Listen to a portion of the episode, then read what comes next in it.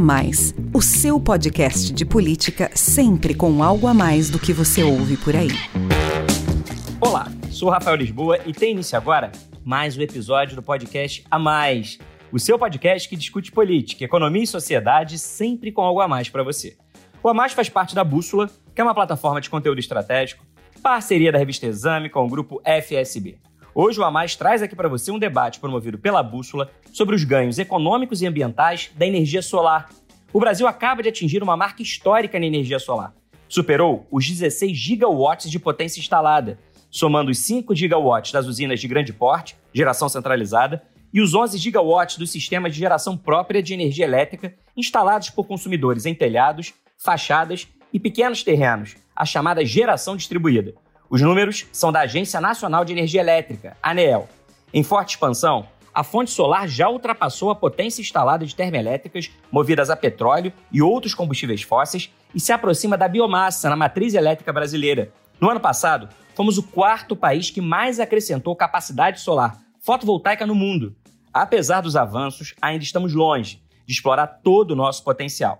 O Brasil ocupa a 13ª posição no ranking mundial de energia solar, atrás de países muito menores em extensão territorial, como Japão, Alemanha e Itália. No topo da lista está a China, com uma capacidade instalada que chega a ser 20 vezes maior do que a brasileira. Os Estados Unidos, na vice-liderança, superam em seis vezes a potência instalada aqui no país. Autoridades do setor acreditam que o Brasil, com suas condições naturais privilegiadas e investimentos crescentes, tem tudo para encurtar rapidamente a distância e se tornar uma liderança global desse mercado. Com a facilitação do acesso à energia solar por meio da tecnologia e diante dos ganhos econômicos e ambientais que proporciona, essa fonte de energia limpa tem despertado cada vez mais o interesse de grandes empresas, pequenos negócios e consumidores residenciais. A entrada em vigor em janeiro deste ano da Lei número 14.300 de 2022, que criou um marco legal da geração distribuída, também deve acelerar os investimentos em sistemas solares. A legislação trouxe segurança jurídica para quem produz a própria energia e oferece condições mais vantajosas para quem aderir a esse modelo até janeiro do ano que vem. Apostar na fonte solar fotovoltaica é bom para todos. Diversifica a matriz elétrica brasileira, reduz a pressão sobre os recursos hídricos, alivia a conta de luz, garante competitividade ao país e é mais sustentável para a sociedade e para o planeta.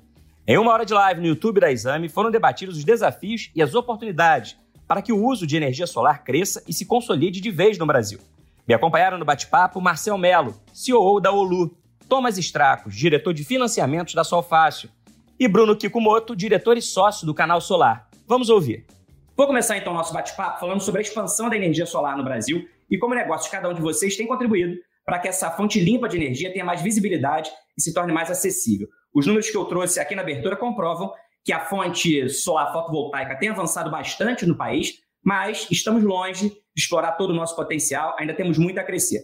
Vou dar início à nossa conversa com o Marcel, que é CEO da Olu, uma Energy Tech com DNA brasileiro e expertise norueguesa, que desde 2020 tem como missão democratizar o acesso à energia solar. Para isso, a empresa conecta consumidores, distribuidores, instaladores e financiadores de forma 100% digital. A plataforma descomplica os principais entraves relacionados à aquisição e à instalação de um sistema de geração distribuída de energia solar, como, por exemplo, a complexidade técnica do produto e as burocracias para aprovação do sistema, e transforma a compra numa jornada simples e rápida. Marcel, conta então para a gente as vantagens de aderir à energia solar, quem pode recorrer a esse sistema e como a Olu pode ajudar. Olá, Rafael. Primeiro, acho que é muito complicado, né? As pessoas não, não, se relacionam muito bem com a sua energia. Esse relacionamento se dá uma vez por mês, quando chega aquele, aquela fatura na sua casa, você tem que pagar sem muito entender o que está sendo cobrado. A gente viu ontem é, o aumento de mais de 60% na bandeira, nas bandeiras tarifária vermelha, por exemplo. Como é que você imaginar, você se livrar com a energia solar de toda essa burocracia? Estudos hidrológicos mostram que em breve a gente vai ter menos chuvas nas regiões e logo a ANEEL vai lançar as bandeiras tarifárias e quando elas vierem, virão com esse reajuste astronômico de mais de 60%. E aí todo brasileiro que consome a energia convencional das distribuidoras está à mercê desse mercado de inflação, de bandeiras tarifárias, e fica muito difícil para todo brasileiro fazer o seu planejamento familiar. Famílias de baixa, baixa renda, esse impacto é muito grande no orçamento de todos eles. E aí a, a ideia da Olu, ela nasceu com esse objetivo na Noruega, se imaginar um país que faz sol só durante seis meses, com esse grande objetivo social de descomplicar tudo isso. É de transformar, assim como você compra qualquer produto no e-commerce, você poder comprar a sua energia solar através de um site. A gente trouxe essa tecnologia para o Brasil, onde o cliente ele pode só colocar o seu endereço, achar o seu telhado, botar o quanto ele consome de energia e em poucos segundos ele já tem ali o dimensionamento do projeto solar dele. Através disso, ele começa já a falar com nossos é, especialistas e dali ele segue a experiência de compra solar. Por trás, nós já falamos com todos os principais instaladores, distribuidores de equipamentos e unidades, agências financeiras para poderem garantir o crédito. Então, é uma forma simples, desburocratizada, de todo brasileiro ter acesso à energia solar. Esse é o nosso propósito, Rafael. E é muito bacana porque é isso que você falou, né? A gente não está acostumado a ser independente em relação à produção e ao consumo de energia. A gente atua de uma maneira muito passiva, esperando chegar no fim do mês a conta de luz. O máximo que você pode fazer é tentar economizar, mas você não entende direito por que está vindo aquele valor e como é que poderia ser muito mais barato. Então, ter o seu próprio sistema solar para poder gerar energia própria é independência, é autonomia, é sustentabilidade financeira, principalmente em tempos aí de crise hídrica, em tempos de inflação. Então, são muitas as vantagens. Mas como você disse, né, Marcel, a dificuldade é chegar, é dar acesso ao cidadão comum a esse tipo de sistema. E a Solfácil, assim como a ULU, a Solfácil também foi criada com o objetivo de facilitar o acesso à energia solar, democratizar o acesso à energia solar. Nascida em 2018 como a primeira fintech brasileira destinada a financiamentos dessa fonte limpa de energia, tornou-se no ano passado o maior ecossistema de soluções tecnológicas para esse mercado. A plataforma une integradores solares, consumidores e investidores financeiros de maneira eficiente viabilizando as melhores condições para todos os envolvidos. Ao oferecer uma linha de financiamento que não requer desembolso, a Solfácil gera ganhos imediatos para os clientes que substituem a despesa da conta de luz por um investimento parcelado em um sistema fotovoltaico. Thomas, explique então para a gente por que investir no sistema fotovoltaico é um bom negócio. Ele é recomendado para consumidores residenciais e comerciais com que tipo de perfil? Todo mundo pode ter um sistema solar fotovoltaico? E como é que a Solfácil, com a sua rede de mais de 8 mil integradores parceiros, pode ajudar? É, sim, todo mundo pode ter um, um sistema é, fotovoltaico no seu telhado.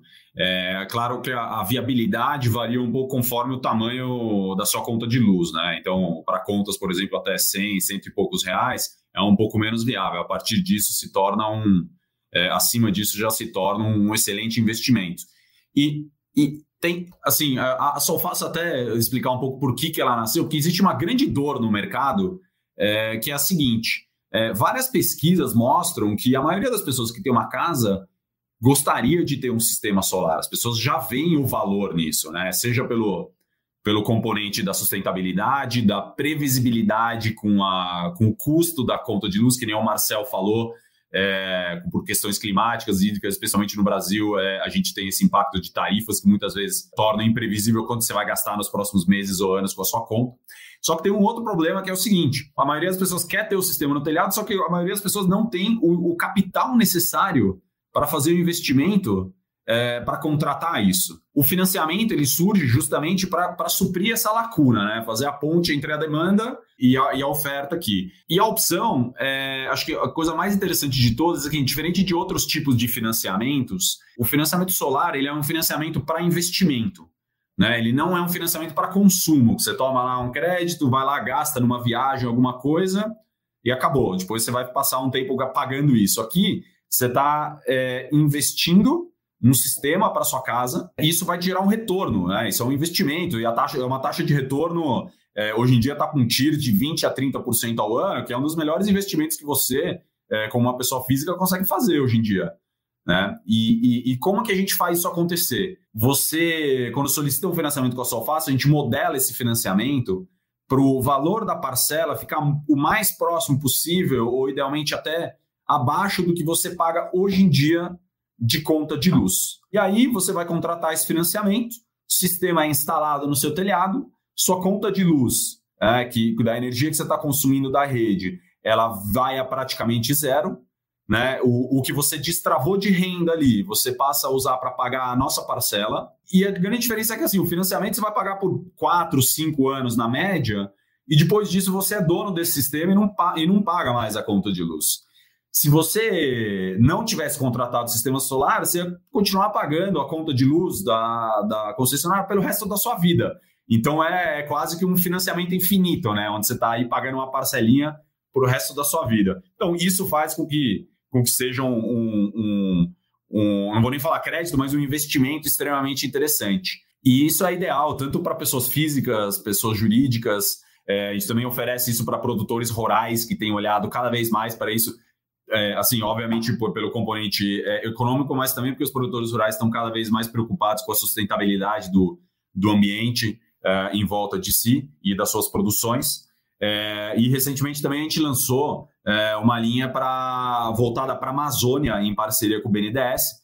Também é uma região que sofre com o problema primeiro de acesso, mas também, de novo, da sustentabilidade. Muitas comunidades ainda dependem de, por exemplo, de geradores a diesel, né? Que além de sujo, é extremamente caro. Isso, assim, é, é meio no-brainer hoje em dia, que isso é uma baita oportunidade. E, e, sobre o tema da, da rede de parceiros, a gente tem hoje em dia uns 8 mil parceiros que são instaladores, né, ou nesse mercado conhecido como integradores, são as empresas de engenharia que, que vão na sua casa, de, projetam o sistema para você e fazem a venda. E quando eles fazem a, a oferta na sua casa, hoje em dia eles falam: Ó, oh, Rafael, você pode pagar à vista aqui seu sistema, você pode financiar com a Sol Fácil, né? E se você optar por financiar com a Sol Fácil, ele faz toda a coleta de dados é, pra, e acessa a nossa plataforma para fazer esse pedido. Então Obrigado, a gente consegue atuar no Brasil inteiro através deles hoje em dia. Maravilha. O Marcel falou aqui como é que a tecnologia tornou esse sistema mais acessível. O Thomas explicou as vantagens desse financiamento. Então a gente tem aí os recursos financeiros, tem a tecnologia, mas muitas vezes o que falta é informação. As pessoas não sabem que podem apostar num sistema fotovoltaico que é simples, que não tem nada de complexo. E é por isso que surgiu aí o canal Solar, que é justamente uma das principais fontes de notícias e análises sobre esse setor aqui no país. Por isso que agora eu vou conversar com o Bruno, que é um especialista no tema da nossa live de hoje. Ele é engenheiro eletricista, professor nos cursos de energia solar da Unicamp e diretor do canal Solar. Bruno, como é que você avalia hoje o cenário brasileiro da energia solar fotovoltaica? Quais são as principais conquistas desse mercado e quais os maiores desafios para que se avance mais e rápido? E como é que você enxerga a posição que o Brasil ocupa hoje no ranking global da energia solar? Além dessa visão mais macro, eu queria também saber de você como é que tem sido a procura do consumidor comum, do cidadão médio, sobre esse tema aí no canal de vocês. Legal, Rafa. Primeiro, a gente é, como você falou, uma empresa é, focada na geração, né? Até a gente usa aqui um trocadilho aqui do mercado de energia é, do setor elétrico, né? Geração, distribuição e transmissão, né? A gente faz isso com, a, com conhecimento, né? Então, esse é o nosso objetivo, né? É, é gerar esse conhecimento através das participações que a gente tem nos projetos, né? A gente atende aí projetos desde é, pequenos telhados, né, até grandes centrais geradoras, né, sempre é, tentando trazer o que há de melhor para essa para esse investidor, né? É, como o Thomas muito bem falou, né? No final do dia, quem decide colocar energia solar em casa é um investidor, seja ele é um, um grande investidor de um grande parque de energia solar ou um investidor residencial, por exemplo, né? Então a gente atua aí junto com os integradores, essas empresas que instalam, que, que executam esses projetos, entendendo como isso acontece. Daí a gente traz essa vivência de campo né, para dentro aí de, de outros dois pilares que a gente tem, que é a, a comunicação e mídia. Né? Nós temos aí um portal de comunicação no setor de energia solar, né, o portal hoje mais acessado aí é, no Brasil e na América Latina, e a gente também tem uma área de treinamentos, né, então é uma outra forma que a gente tem também de trazer esse conhecimento para os profissionais que estão entrando ou que estão atuando no mercado e querem expandir os seus negócios, né? Então, no final do dia, até a gente tem aqui como missão, né, conectar esses é, investidores, as pessoas que estão é, querendo investir em energia solar, com esses profissionais que fazem acontecer, né? No final do dia, quem faz, quem leva a energia solar são essas empresas de instalação integração, né? Muito legal ver isso acontecer de forma distribuída, né? Como a gente estava falando, né? Então, o Brasil todo, todas as cidades brasileiras têm pelo menos um sistema de energia solar instalado, né? E assim, como é que a gente olha para esse mercado, né? Eu acho que as, as grandes conquistas, né? Eu acho que a, a, a, a, principal grande conquista é ser um mercado, né? Se a gente olhasse aí para é, 10 anos atrás, até menos do que isso, né? Falar aí Acho que a gente pode colocar que a energia solar começou a decolar mesmo em 16, 17, 18, diria que teve uma grande escalada, né? É, então é seu mercado, né? Como a gente estava conversando aqui nos bastidores, as pessoas antes elas confundiam muito, né? Ah, eu, é, quem era integrador, já fui integrador também, a gente apresentar a solução, né? Ah, não, mas eu, eu não uso tanta água quente assim, né? Pra, não preciso de tantas placas. Não, mas não é aquecimento de água isso, né? Que é, a gente está gerando corrente elétrica, potência elétrica, elétron, né? Então, as placas lá em cima, elas estão coletando a luz solar, transformando ela em eletricidade, alimentando teu ar-condicionado, tua TV, o teu refrigerador. Então, acho que essa é a primeira grande conquista, né?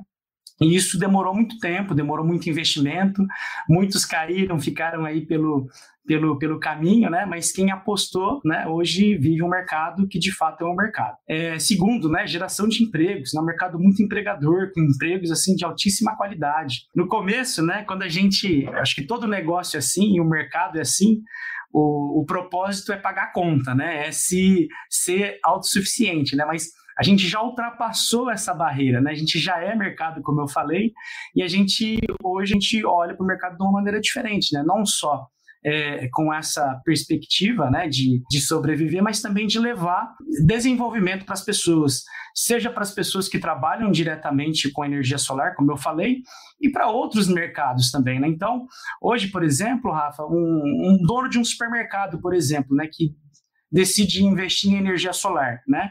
E aí ele troca essa conta, como o Thomas falou, né? ele geralmente vai buscar essa, ele contrai uma, uma dívida, né? Vai buscar esse recurso lá fora, é, da empresa dele, né, faz investimento, aí depois de um tempo ali, né, quatro, três, quatro, cinco anos, depende ali da, da região onde ele está, ele paga isso daí, né, e na verdade, com essas bandeiras tarifárias que o Marcel também falou, isso acelera, né, ele, ele paga isso muito antes. E aí ele, ele tem o, o, o a, a possibilidade de reinvestir esse dinheiro que ele investiu contratando mais pessoas, por exemplo, né? Sendo mais competitivo no dia a dia dele, conseguindo é, repassar isso do preço do produto, né? Então você vê, né, que uma coisa, né, que parece ser pequena, né, um mercado, né, que começa a crescer, começa a se expandir, começa a gerar valor, ele ele começa a atender a, a a uma melhoria de vida para a sociedade, né? Então, esse mercado ele é muito é bonito, né? Fora essa questão da atratividade financeira, por toda essa questão, né? Ambiental e, e esse desenvolvimento social que é gerado. Obrigado, Bruno.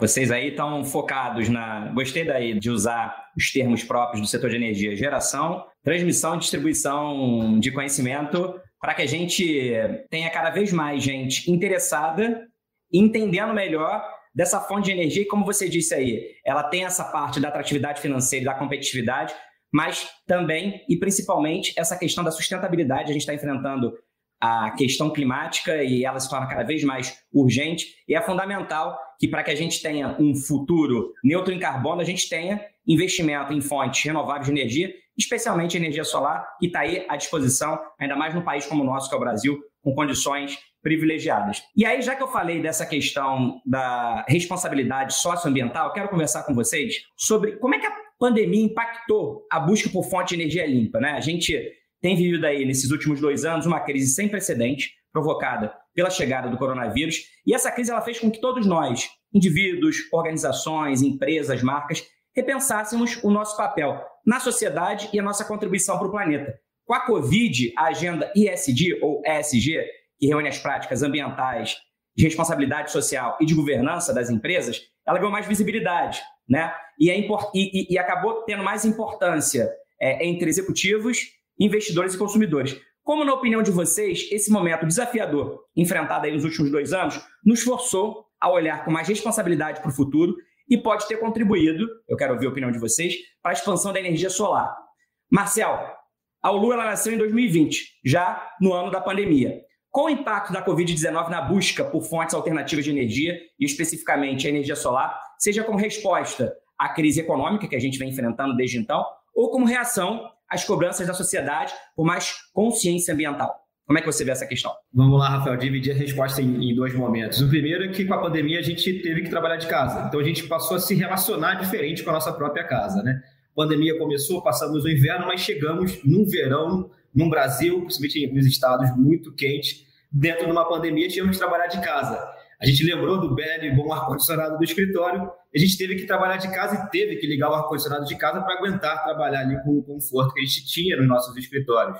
E com isso tivemos aquele susto das tarifas de energia, como nunca antes consumimos tanta, tanta energia em nossas residências, e ainda mais com essas bandeiras tarifárias, estavam na vermelha fase 2 ainda, né, o mais alto valor das bandeiras tarifárias, o brasileiro começou a se incomodar e agora eu tenho uma nova forma de me relacionar com o meu trabalho, eu posso trabalhar na minha casa, isso se tornou uma rotina para todos os trabalhadores brasileiros. E aí veio a busca de, nossa, eu tenho um problema, como você disse, tanto ambiental quanto financeiro. Agora está pesando no meu bolso trabalhar de casa. É o custo da energia e da internet. E da internet você já tinha um pacote mais ou menos de fibra ótica, mas a energia a gente sentiu muito forte no bolso. E aí, muitos desses trabalhadores que trabalhavam agora nas suas próprias residências passaram a buscar a energia solar como uma nova fonte. E quando a gente, eu acabei de voltar da Europa, eu pego essa, essa mensagem e adiciono agora o conflito da, da, da Ucrânia com a Rússia, essa, esse corte do fornecimento de, de gás por parte da Rússia, bateu recorde ontem o valor do carvão. Os países tiveram que recorrer ao velho carvão como um, um, produto de energia. E aí na Europa, com um acréscimo de 40% no, no, no valor da fatura de energia, o europeu, como seu dever social de ir atrás das fontes renováveis, acabou todos os estoques de equipamentos de energia solar fotovoltaica na Europa. O prazo para você conseguir ter um, um, seu projeto instalado lá está indo de quatro a um ano de fila de espera, porque não há mais equipamentos. Então a gente vê, além da questão socioambiental, a questão de um conflito que a gente teve, a gente está tendo uma, uma, acelerada na busca por é, fontes renováveis em face à dependência do combustível fóssil. Então, isso a gente sentiu no Brasil e está vendo agora o que aconteceu na Europa. Eu acho que a gente em breve vai ter esse problema bom aqui no Brasil, do brasileiro entendendo cada vez mais que precisamos ter esse recurso. Quando você compara queimar carvão, queimar gás e você vê um módulo de energia solar, é só bater sol, né? Parece uma coisa assim, por que, que a gente ainda queima carvão e gás para gerar energia? É só botar isso no meu telhado e bater sol que eu passo a gerar a minha própria energia. Esse conflito ele começou no início do ano. A gente, no fim do ano passado, teve a COP26, onde houve um acordo aí é, entre as nações, a Conferência do Clima das Nações Unidas. Entre as medidas ali anunciadas é justamente a substituição completa do carvão, mas ninguém esperava, veio aí um conflito. E aí, essa questão entre o ideal e o real, né? O ideal é que a gente substitua carvão, combustíveis fósseis por energia de fontes renováveis e o real, às vezes, você não tem outra alternativa a não ser se voltar para essas fontes já existentes. É por isso que o planejamento, é por isso que o interesse é tão importante, porque o quanto antes a gente começar essa substituição, menos dependente a gente se torna dessas fontes poluidoras aí de energia. Agora, a sua vez, Thomas, qual foi o efeito da pandemia para o mercado de energia solar e para a Solfácil especificamente? A gente sentiu meio que os mesmos efeitos aí do Marcel, a gente viu os mesmos comportamentos do mercado, mas acho que dá para quebrar também em dois momentos. Assim, o primeiro, o choque inicial, é, foi, foi obviamente muito negativo, né? A gente teve mobilidade afetada, é, as, as, pessoas e famílias praticamente presas em casa, né? Ou, ou ficando dentro de casa. Isso, isso afetou vendas no mercado, é, afetou novas instalações né, as pessoas não, queriam necessariamente receber pessoas de fora em casa e muito menos é, ter gente subindo no seu telhado lá ou te vendendo um negócio desses e tinha outras prioridades no momento. É, e também teve um, um, um outro impacto é, que acho que mais as pessoas não falam tanto, mas assim, no, no mercado de solar, que foi a disrupção da, das cadeias de suprimento globais. Né? Então, grande parte dos componentes uh, dos sistemas é, vendidos no Brasil é, ainda são é, importados, e a maioria chinesa. É, e, e com, com, as cadeias meio paradas, né, portos em lockdown, navios quarentenados e tal, tivemos um problema de disrupção aqui no suprimento. Então, a gente teve, similar ao que o Marcel estava falando que está acontecendo na Europa agora, é, os, os, sistemas estavam demorando mais para serem instalados porque não, não tinha componentes uh, na terra aqui no chão. Estavam é, ou presos na, nas fábricas ou, ou nos navios. É, agora, do outro lado, teve muito o que o Marcelo já falou também, que as famílias estavam em casa, as pessoas começaram a trabalhar de casa, começaram a, a, a ver o impacto nas contas de luz, né? E o que, o que levou a uma busca por, por alternativas, né? E aí, aí o solar apareceu como uma, como uma grande oportunidade para muita gente. A conscientização relacionada ao ESG também, a sustentabilidade, que as pessoas, não só o impacto econômico, mas é, o ambiental, que as pessoas estavam enxergando também. Lembrando que, em paralelo, a gente teve quase uma tempestade perfeita, né? Que além do Covid, a gente teve também os problemas aí de crise hídrica e, e, e problemas da nossa matriz energética, teve que ligar muitas termoelétricas, além do custo da energia, é, é, elas são, poluem é, muito mais também. Então, isso tudo levou um. Levou, acabou beneficiando o solar aí. É, acho que no geral foi, foi positivo, tanto que assim, do, do, do que a matriz energética brasileira cresceu no ano passado, teve uma grandiosíssima contribuição aí da geração distribuída, ou seja, das pessoas colocando sistemas nos seus telhados, né? E então o net para o mercado de energia solar foi all-in, foi não é, foi foi ok, assim, o mercado ainda conseguiu crescer apesar de tudo. Então, acho que vejo como um resultado assim razoável. Um espectador aqui nosso, o Carlos Renato, ele chamou a atenção, a gente está falando aqui dessa questão do ISG, e aí ele, ele fez assim, ó, boa tarde, ótima live, uma observação só. Essa atratividade financeira é uma ótima narrativa, ISG, mas eu sou trader de stock market isso não é uma prioridade para grandes corporações. E ele lembrou aquele fenômeno do greenwashing, que muita gente diz que está investindo em sustentabilidade, mas aquilo é muito marketing e pouca ação efetiva. E aí, Bruno, vou aproveitar então essa observação aqui do Carlos Renato para perguntar a sua avaliação. Você considera que desde a chegada da Covid-19 há mais de dois anos, a agenda socioambiental ela vem ganhando efetivamente mais importância, contribuído aí para a expansão da energia solar, ou está muito no discurso e ainda muito pouco nas ações?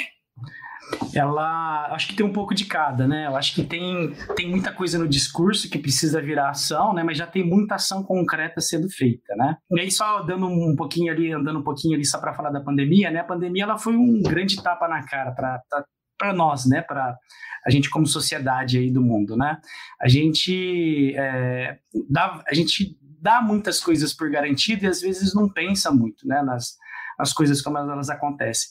E a pandemia ela veio, eu lembro muito bem, né, né foi em março né, de 2020, a gente estava vindo trabalhar na segunda-feira, na terça-feira a gente estava indo para casa, né? Na sexta-feira, com ordens aí, né, da, da, das autoridades para que ninguém saísse de casa, né? Então, a gente teve um período ali para refletir e falar, opa, peraí, né? Como é que vai, como é que vai ser o futuro? Ninguém sabia, né? Mas a gente começou a pensar melhor, começou a pensar como a gente se relaciona com, com, com o mundo, né? E, e, e, a gente já vê sinais, né? A gente vê, como o Tomás falou também, a questão de crise hídrica, né? Tá chovendo cada vez menos, tá? Isso daí já é impacto dessa questão ambiental que a gente está vivendo, a gente precisa é, extrair aí os recursos naturais de uma forma diferente, tá? E, e, as pessoas, né, as coisas elas acontecem, né, hoje em dia, né, com a informação, né, e também dando um passinho para trás, né, a pandemia, a gente só teve essa parada, né, e foi uma parada necessária, né, não vou entrar nessa discussão aqui que ela tem várias nuances, né, mas por conta da informação, né, né, Rafa, acho que é, méritos aí né, para os meios de comunicação que fazem a informação chegar nas pessoas. Hoje todo mundo tem informação de tudo, tá? Então, o que, que acontece hoje no nosso mundo? Né? É, com essas informações, com tudo isso que vem acontecendo, as pessoas elas enxergam isso. Né? E a gente vê um movimento orgânico né, dessa busca pela sustentabilidade. Né? A gente quer como um ser humano, né? O Rafael quer, o Bruno quer, o Tomás quer, o Marcel quer, e eu, e eu, e eu tenho certeza que o Carlos Renato também quer, né? É, o, o, Carlos, como ele é já do mais do setor financeiro, então ele já olha nessa questão do ESG de uma forma diferente, né? Mas a gente é, é, olha ela, vivendo ela no dia a dia, como a gente falou. Então, a gente vê que as pessoas têm essa preocupação né, por consumir energia por, por é, ter um mundo né, que, que, que, seja habitável, né? A gente tem países, a gente, né, eu nunca fui para a China, mas a gente vê as imagens, né? É, dá para enxergar o ar, né? E assim, a gente vê isso acontecendo.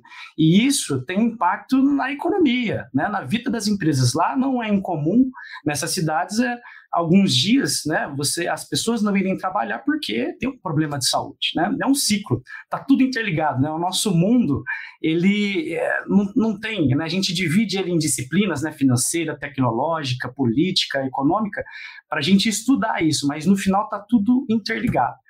Então, as pessoas elas dão valor a isso e, por consequência disso, as empresas, né, se elas querem continuar fazendo negócio, elas precisam ter essa consciência. Então, a, essa onda ESG, mais do que uma onda, é uma preocupação genuína, tá? Que todo mundo tem, toda a sociedade tem, e isso passou para as empresas, né? E isso é muito legal também dessa, dessa, dessa preocupação. Não são é, órgãos públicos, né, que estão fazendo isso acontecer. São as pessoas, são as empresas. Então hoje a gente vê, por exemplo, uma empresa como a Apple, né, que compra toda a sua energia limpa, ou ela produz nos seus telhados, né? Tem o, o campus lá, em, é, lá na Califórnia, né? Que tem, é bonito, né? Parece um estádio de futebol, né? Populado aí com painéis solares. E assim, ela coloca uma meta, além dela fazer isso, ela coloca uma meta para que os fornecedores dela também contratem, né, tenham a mesma é, é, é, consciência de contratar energia limpa, de fazer isso acontecer, tá? Então, as pessoas elas já estão olhando para isso. Não vai chegar um ponto, né, que essas pessoas, elas para comprar um produto de uma determinada empresa, né, com essa consciência é, ambiental, ela vai dar né, a prioridade, né, no final está todo mundo muito competitivo, né? Então ela vai dar prioridade para as empresas que têm essa consciência ambiental e social, tá? Já está acontecendo, né? Como a gente viu lá no mercado de cosméticos, né? Que várias pessoas deixaram de comprar produtos porque né, eram produtos testados em animais, por exemplo, é, já tem esse movimento acontecendo. Não, opa, eu vou comprar né, de, de empresas que estão preocupadas com o meio ambiente. Brumadinho está aí, né? A gente tem aí né, uma das grandes empresas do país buscando é, é, reverter essa imagem que ficou né, desse, desse acontecimento, né, que foi muito ruim para o meio ambiente, está sendo ruim para o meio ambiente, está sendo muito ruim para as pessoas que dependiam daquele recurso, né, do, dos rios, enfim, para tirar é, as suas vidas, as cidades, né? Então, é, e, e para citar esse exemplo, né, como uma ação concreta, né? É, hoje, o maior projeto de energia solar do Brasil é um projeto que está sendo feito pela Vale, né? um projeto de 800 megawatts aí de potência, né? muito em conta com essa questão né? É, é, é econômica, social, né? de novo, está tudo interligado, né? não tem como escapar disso daí. Pois é, é um processo, né? Eu acho que essa agenda ISD, ESG, ela é real. É claro que as empresas vão se adaptando. Existe ali uma consciência por parte das empresas que apostar nesses três princípios, né, ambientais, responsabilidade social e de governança, é, do ponto de vista econômico e ambiental, mais sustentável, né, traz mais competitividade e longevidade para a empresa. Mas isso também está acontecendo, como você disse aí, Bruno, por causa da pressão de consumidores e de investidores, que estão cada vez mais interessados em saber a origem daquele produto, daquele serviço, qual é a energia utilizada ali e de que maneira aquela empresa, aquele negócio tem contribuído efetivamente para melhorar a vida em sociedade e para defender a preservação do planeta. E aí, gente, é, ainda sobre mudanças que afetam o mercado de energia solar no Brasil, a gente falou aqui bastante desses últimos dois anos em função da pandemia e os impactos disso tudo aí para a questão da energia solar. Eu quero agora falar com vocês sobre o marco legal da geração distribuída. Apesar da sua importância para o setor elétrico, esse modelo em que a energia é gerada a partir de instalações dos próprios consumidores, como, por exemplo, os painéis fotovoltaicos em telhados e fachadas, esse tipo de modelo não possui legislação própria até entrar em vigor da lei número 14.300 em janeiro deste ano. A criação do marco legal trouxe segurança jurídica e regulatória para quem produz a própria energia. A lei estabeleceu regras sobre as tarifas de uso da rede em cargos do sistema elétrico. Hoje, quem já é responsável pela própria geração de energia não paga pelo custo de distribuição e o projeto mantém esse benefício até 2045. Quem solicitar o serviço até 12 meses depois da lei sancionada, ou seja, até janeiro do ano que vem, também contará com essa vantagem. O consumidor que aderiu ao modelo de geração distribuída depois de janeiro de 2023 vai passar a ter uma cobrança gradual pelo custeio da infraestrutura elétrica quando injetar energia na rede. Quero ouvir então a opinião de vocês. Como é que vocês avaliam a importância dessa lei para o setor de energia solar no país? Qual deve ser o impacto do marco legal na expansão desse mercado, o que vocês acharam das regras de transição para os atuais e novos consumidores e que lacunas não foram preenchidas pela legislação e precisam avançar. Qual é a sua opinião, Marcel? No caso do Aulu, Rafael, a gente, a Aulu nasceu com investimento estrangeiro. Nós temos investidores europeus e presente em nove países da Europa. E quando a gente olha para o Brasil, quando a gente tem reuniões com eles para explicar um pouquinho do que, que é o Brasil, parece uma coisa muito diferente, quão burocrático a gente é, e, e essa nova lei trouxe essa segurança jurídica. Então a gente consegue explicar para ele que o setor está crescendo, que não, vai, não vão acontecer problemas como aconteceram, por exemplo, na Espanha, onde teve o incentivo do governo espanhol e esse, com o crescimento abrupto do, do, consumo por parte desse incentivo, o próprio governo teve que dar o calote em quem investiu nesses sistemas. Então, quando a gente olha desse dinheiro é, é, é, europeu que tem vindo para o Brasil, então é um dinheiro de fora que vem para gerar emprego e renda e ajudar esse crescimento na sociedade, muito desse dinheiro vem em função dessa segurança jurídica. E quando a gente fala um pouquinho de do que, que pode ainda melhorar, é a nossa. Quando a gente olha nossa, nosso sistema de distribuição, ele ainda é muito antigo. Voltamos agora, por exemplo, lá de Madrid, fazendo uma imersão nos processos deles. A Espanha inteira já trocou todos os seus medidores com medidores inteligentes bidirecionais há 10 anos atrás. Aqui no Brasil, todo mundo que trabalha no ramo de energia solar sofre com os processos de homologação. Ainda é muito manual, tem que mandar para cada, cada distribuidora tem o seu procedimento. É, a gente não consegue fazer isso em grande volume, com tecnologia em escala, a gente ainda tem que fazer isso procedimento a procedimento, esperar trocar o medidor, é, padrões de entrada, que estão mais de 40 distribuidoras com mais de 40 regras diferentes. Então, eu acredito que a gente ainda precisa melhorar bastante as questões das regras de como a gente tem esse acesso à nossa rede. No mercado europeu já é muito dividido, a nossa tarifa é dividida entre o custo da, da que é a TUJ, o custo do uso da, da distribuidora e o custo da energia. Lá já são empresas diferentes que trabalham com isso. Uma cuida da toda a infraestrutura da rede e a outra te vende energia. Você é livre para poder negociar a sua energia. Aqui no Brasil, a gente tem tudo isso numa companhia só e muito confuso e burocrático a todos os nossos clientes. Obrigado, Marcel. E qual é a sua análise, Thomas? O Marcel falou aí de avanços e também de desafios que ainda precisam ser superados. Qual é a sua opinião? Eu acho que o marco legal acho que veio, veio para o bem, em geral, e, e foi resultado de, de muita colaboração e muita negociação e discussão é, entre a agência reguladora e participantes do mercado. Então, não foi uma coisa simplesmente o regulador tirou da cabeça, foi feito em colaboração e foi com a clara intenção de trazer essa segurança jurídica é, e, e propiciar um ambiente é, mais propício para investimentos. Inicialmente teve, teve algumas críticas do mercado aí, como toda nova regra grande é, tem, é, como por exemplo as regras de compensação que você mencionou, é, o que pode tornar alguns projetos é, no tempo um pouco menos viáveis, mas acho que são pouquíssimos casos assim que a gente vê que inviabilizou alguma oportunidade de mercado.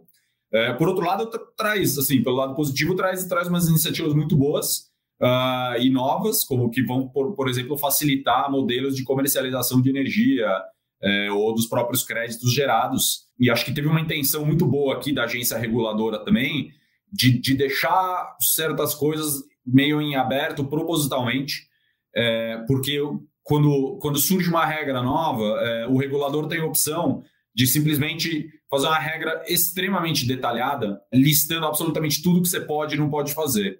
O problema disso é que você limita e desincentiva a inovação. Você não dá espaço para as pessoas pensarem em modelo, novos modelos e oportunidades de negócio né, que poderiam vir para o bem. Então, eu acho que aqui teve, teve uma, uma certa intenção nesse sentido que eu, eu, eu particularmente acho, acho bem legal. Assim, tenho visto isso nas agências reguladoras de vários mercados, que é uma visão bem interessante. E, e assim, o que, o que precisava avançar mais, eu acho, eu concordo completamente com, com o Marcel, Acho que tem alguns, alguns players da cadeia aí uh, que precisavam de, de algumas regras. Assim, eu vou, eu vou dar um exemplo aqui. Justamente por causa desses 12 meses agora que a gente tem para a entrada em vigor das novas regras de, de compensação, tá rolando uma certa corrida ao ouro aí, muita gente correndo para instalar seu sistema no telhado antes dessas regras passarem a vigorar. E aí a gente está vendo uma série de gargalos pipocando aí nessa parte das trocas de relógio, de homologação dos sistemas e tal. Então, as concessionárias, por exemplo, estão muito sobrecarregadas com isso. E tem gente esperando aí semanas e meses, assim, muito acima do, do período permitido pela regulação para conseguir é, começar a colher os benefícios de ter o seu sistema gerando energia ali para casa. Obrigado, Thomas. E você, Bruno? Imagino que esse tema, o marco legal da geração distribuída, tenha sido um assunto que vocês exploraram bastante aí no canal Solar, justamente por causa das mudanças. Como é que você avalia a legislação? Teve bastante coisa que aconteceu aí, o, o Tomás comentou, né? É, foram várias discussões, né? Essas discussões elas começaram lá em 2018, né? E elas foram, né? Tomaram proporções, saíram do setor elétrico e tomaram proporções do Congresso Nacional, né, do Executivo, né, é, gover é, governantes, né, governadores, prefeitos, presidente da República falando sobre essa questão, é, muito em conta daquilo que a gente vem discutindo até aqui, né, essa necessidade ambiental, uma fonte mais competitiva, enfim, a gente precisa mudar a forma como a gente é, consome é, os nossos recursos, né? E a 14300 ela veio, né? Ela, lógico, como tudo, né? É, tudo está interligado, né? Ela trouxe alguns impactos positivos, né, está trazendo e irá trazer alguns impactos positivos para o mercado e impactos negativos também. Né? E aí cabe, dentro do, do, cenário de inovação, que muito bem foi colocado aí pelo Thomas, das soluções irem acontecendo. Então, basicamente, né, algumas questões. Né? Então, primeiro, né, passou a ser uma lei, né? antes era uma regulação onde é, diretores né, de, da agência reguladora, que, reguladora né, que é um número reduzido, né, são cinco diretores, eles, obviamente, eles ouvem a sociedade, mas basicamente está na mão deles ali decidir se vai mudar uma regra ou não vai, né. É, hoje é uma lei, para você mudar essa lei, você precisa de Congresso Nacional, votar, né, e aí é o, a Câmara dos Deputados, Senado, depois vai para o Executivo ainda, então, né, a chance de passar alguma coisa que seja muito ruim para a sociedade é, é, é para ser menor, né. Então, é, o investidor, né, quem coloca os seus recursos, né, suados, né, que trabalha para conquistar, né, seja uma empresa, seja uma pessoa, eles vão enxergar né, essas oportunidades de uma forma diferente. Né? Então, o, o risco regulatório, que era né, um dos grandes é, riscos aí dos mercados que dependem da regulação, ele diminui porque ele, né, é, a chance das coisas mudarem de uma forma imprevisível são menores. Né? É, Para isso, obviamente, tem alguns malefícios, vamos dizer assim, né? Você tem que. É, alguns benefícios que a, que a energia solar distribuída tinha foram retirados, tá? É, uma coisa acaba é, compensando a outra, a tecnologia vem, permite que novos negócios sejam criados. Então, hoje a gente está falando de energia solar aqui somente, não um painel solar que gera a tua energia, né, instantaneamente é consumida ou não, ou ela é exportada para algum outro consumidor utilizar, né, mas a gente tem vindo aí as baterias, né, o Marcel né, falou aí da, da Europa, né, eu também tive recentemente na Europa, é, e já está se falando em hidrogênio verde, né, e a realidade, equipamento, não é protótipos, né, equipamento funcionando, né, fazendo acontecer. O hidrogênio ele, ele é muito bonito, né? Você dá energia para a água, né, dissocia o hidrogênio do oxigênio, joga o oxigênio para a atmosfera, acumula esse hidrogênio que ele vai ser uma fonte energética tua, né? Ele vai ser é, é, retransformado em energia elétrica, né, através de um processo químico de oxidação, como é queimar alguma coisa, né, mas muito mais limpo. Né, o que, que ele faz? Né? Ele oxida o, o, hidrogênio, né, volta o H2O, elimina a água e, e, a gente tem energia sendo gerada. Né? Então fecha né, um ciclo aí, é, de net zero, né, de zero emissões de carbono, que, que é muito interessante. A, a legislação, né, da forma como ela foi colocada, ela permite que inovações como essas aflorem. Não é o momento agora, a gente sabe disso, mas em algum momento isso vai existir, em algum momento isso vai ser viável e fazer um investimento com essa segurança jurídica é muito melhor. Bom, vocês três falaram aí sobre eh, uma das vantagens dessa lei é permitir, justamente porque ela não é tão detalhista, a incorporação de inovações daqui para frente nesse futuro que a gente espera seja um futuro próximo. Então, para encerrar, a gente está chegando aqui na parte final do nosso debate.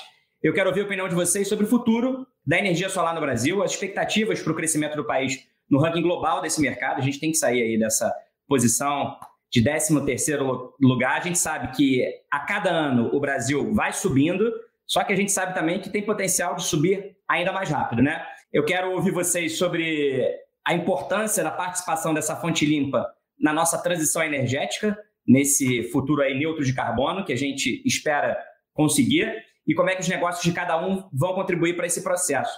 Marcel, como é que você avalia a expansão da energia solar no país nos próximos anos e qual que vai ser o papel da OLU nisso? Rafael, dá orgulho de a gente sair desse top 20 da 13ª posição. De acordo com o último relatório global, entraremos no top 5. O Brasil vai assumir a quinta posição. O Brasil, entre todos os países do mundo, possui a maior taxa de crescimento anual de 39%. Então, a gente tem uma taxa de crescimento ainda maior do que a própria China. Então, como, como negócio, a gente está super otimista de chegar a essa posição. São 50, em 2026 chega a 54 GB de potência.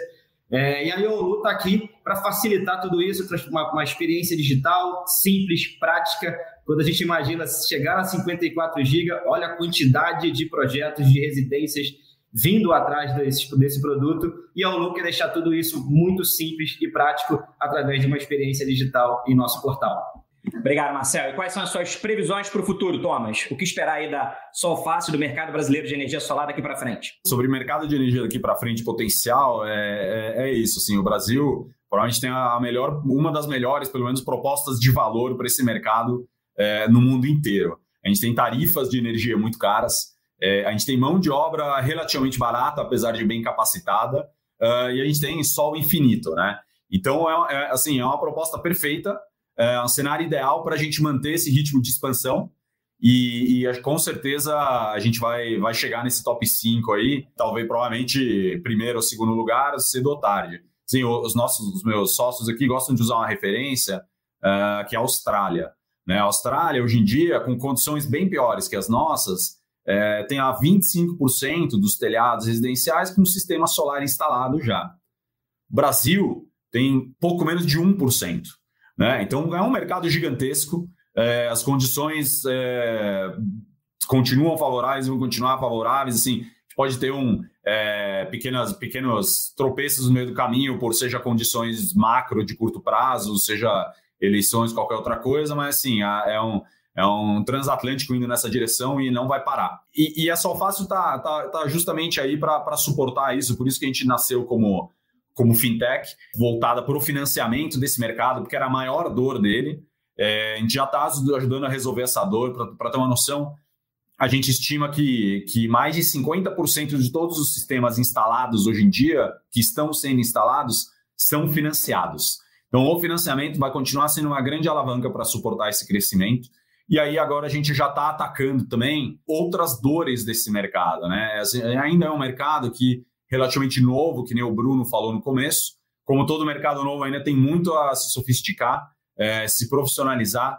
E aí tem uma série de coisas, como, por exemplo, é, nosso marketplace, que oferece é, a venda de equipamentos assim, com muito mais velocidade e variedade do que, do que existe no mercado hoje em dia, e uma série de soluções complementares aí para suportar esse sistema, seja a parte de seguros, é, seja a parte de serviços de pós-venda, é, soluções de hardware e software para monitoramento e performance dessas usinas. Tem várias oportunidades em volta.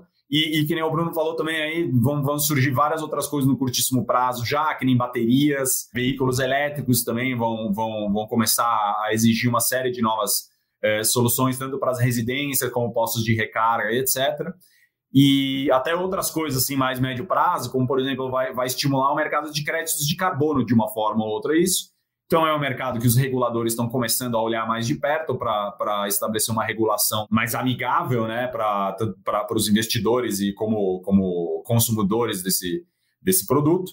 E, e, até pegando um gancho aí com, com uma discussão que, tava, tava, que a gente estava tendo aqui no começo de um dos, dos telespectadores, é, vai mudar, assim, o, o, a demanda vai vir de grandes empresas também, a sociedade como um todo está abrindo os olhos cada vez mais para o tema de sustentabilidade, mas também para o tema de, de economia. Né? Então, a energia gerada por solar e eólica já é muito mais barata do que a energia gerada, por exemplo, carvão ou usinas a, movidas a óleo. Né? Então, um, uma das coisas que vai levar é, as grandes empresas a, a olharem mais para isso é isso.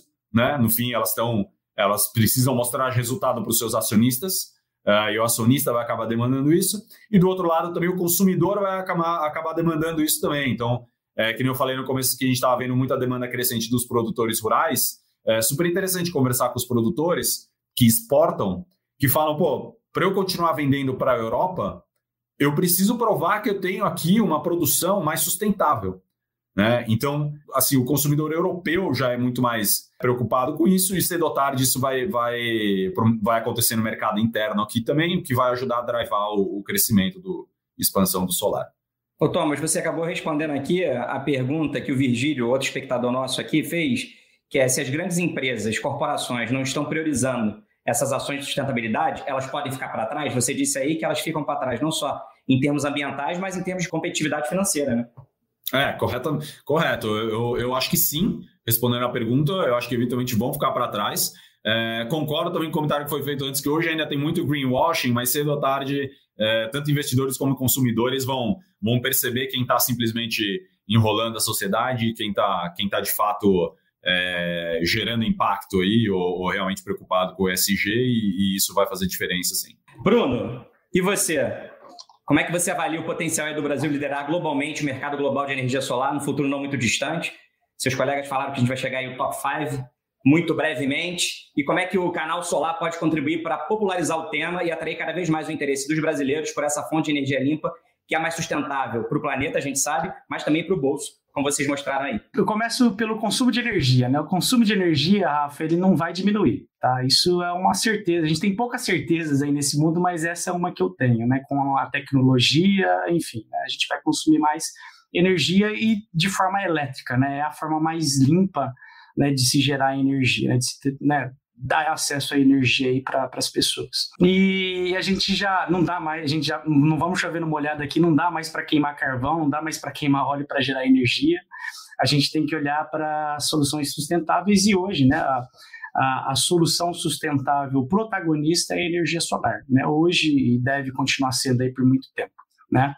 Como o Tomás falou, é a fonte mais barata, né? Hoje nos leilões que a gente está vendo, a energia solar ela tem né, um valor mais barato, é, tecnologia com um volume de escala maior, os preços dos equipamentos diminuindo, as pessoas, né, os profissionais fazendo melhores projetos, né, e aí você beneficia o, o investimento é, que é feito. Então, é, não tem outro caminho, né, e a gente precisa, a gente precisa expandir, a, a gente vai ter demanda, a gente precisa expandir a oferta, e essa, isso vai ter que ser feito de uma forma com energia solar, né? É outra coisa muito interessante que a gente estava falando também aqui antes, né? De forma distribuída, né? Não dá mais para a gente ficar esperando, não dá tempo da gente esperar que sejam feitos grandes investimentos por grandes corporações ou pelos governos, né? A gente precisa descentralizar isso. O investimento ele tem que vir da sociedade, e a sociedade tem que ter essa consciência. E a energia solar é uma energia né, é democrática, até por conta, né, às vezes o pessoal fala, ah, a energia solar ela é cara, né? Primeiro, né, compara com a tua conta de energia, né? E segundo, existem soluções como a Solfácil traz, que ela faz você trocar a tua conta de energia por uma parcela por um determinado período de tempo e depois você tem ali mais 20 anos para ter esse benefício, né? Então, esse consumo de energia, é, a energia solar como protagonista e a possibilidade do, é, de todo e qualquer consumidor de energia investir em energia solar vai fazer com que a gente saia da, zona do rebaixamento, né, Rafa? E a gente vai lá para a zona da Libertadores, vamos colocar assim, né? Então, também acredito fortemente. Vamos trazer alguns exemplos aí, Alemanha, né? Um, uma comparação, né? A pior região de sol da Alemanha, a, a melhor região de sol da Alemanha é pior do que a, a, a, pior brasileira, né? Então, a gente tem muito recurso é, solar aqui no Brasil, né? De novo, não é um caminho sem volta. E o nosso papel como canal solar né, é trazer informação, é trazer capacitação, é trazer educação e conhecimento para todo mundo que vai participar dessa transformação tá? Então, desde lá do investidor, como a gente falou, né? A gente fala muito em capacitação de profissionais, né? Importantíssimo, né? Mas a gente precisa é, educar também os nossos consumidores para eles fazerem as melhores compras, os melhores investimentos, as melhores escolhas para eles, né? Para que eles tenham uma história boa com a energia solar e recomendem ela para o seu é, familiar, para o seu amigo, né? Comece instalando na tua residência, instale na tua, na tua empresa, por exemplo, né? E, obviamente, também capacitando os profissionais para fazer cada vez melhor, né? Mais, melhor e mais barato, né? O Marcel contou essa história lá da, da Europa, né? E eu também tive lá, conversei com alguns, algumas empresas instaladoras, né? E a, além da questão da falta de equipamentos, tem também a falta de mão de obra capacitada para fazer esses projetos, né? Você veja bem, né? Na Alemanha, um país que tem é, um terço da população brasileira, que é do tamanho do estado do Mato Grosso do Sul, né, que é um estado que não é um dos maiores aqui do nosso Brasil, né, por exemplo, e que tem 76 gigawatts de geração distribuída solar já instalada, a gente tem 10, né? Você fez muito bem aí a, a, a introdução, a gente tem só 10, eles têm 76. Então, um país muito menor, com a população menor, está tendo problemas com mão de obra, né? Então, a gente também precisa olhar para isso aqui e o canal solar ele vem nesse sentido da gente ter gente para fazer é, essa transformação né, sustentável, socioeconômica, que, que ela aconteça de fato, dentro dos prazos que a gente precisa aí, né? Não é fácil, né? Eu, eu gostaria aqui da gente instalar o dedo e ter isso mudado do dia para a noite, né? Todo mundo acho que gostaria isso, mas a gente tem que fazer um trabalho de formiguinha ele tem que começar hoje, né? Uma transformação de 10, 20, 30 anos, seja ela qual for o tamanho, né? Hoje com, com a tecnologia tá, a gente encurta esses espaços, mas ela tem que começar hoje. E, e, assim, ou a gente faz as coisas pela dor ou pelo amor, né? E a gente tá, geralmente a gente faz pela dor e a gente já tá tendo essa dor, a gente já tá vendo que o meio ambiente está dando sinais de que ele não suporta mais. Você acabou de ouvir o debate da Bússola sobre energia solar no Brasil, fonte limpa e em expansão, que é mais sustentável para o bolso e para o planeta. Obrigado pela sua companhia até agora e a gente se encontra novamente no próximo episódio. Tchau!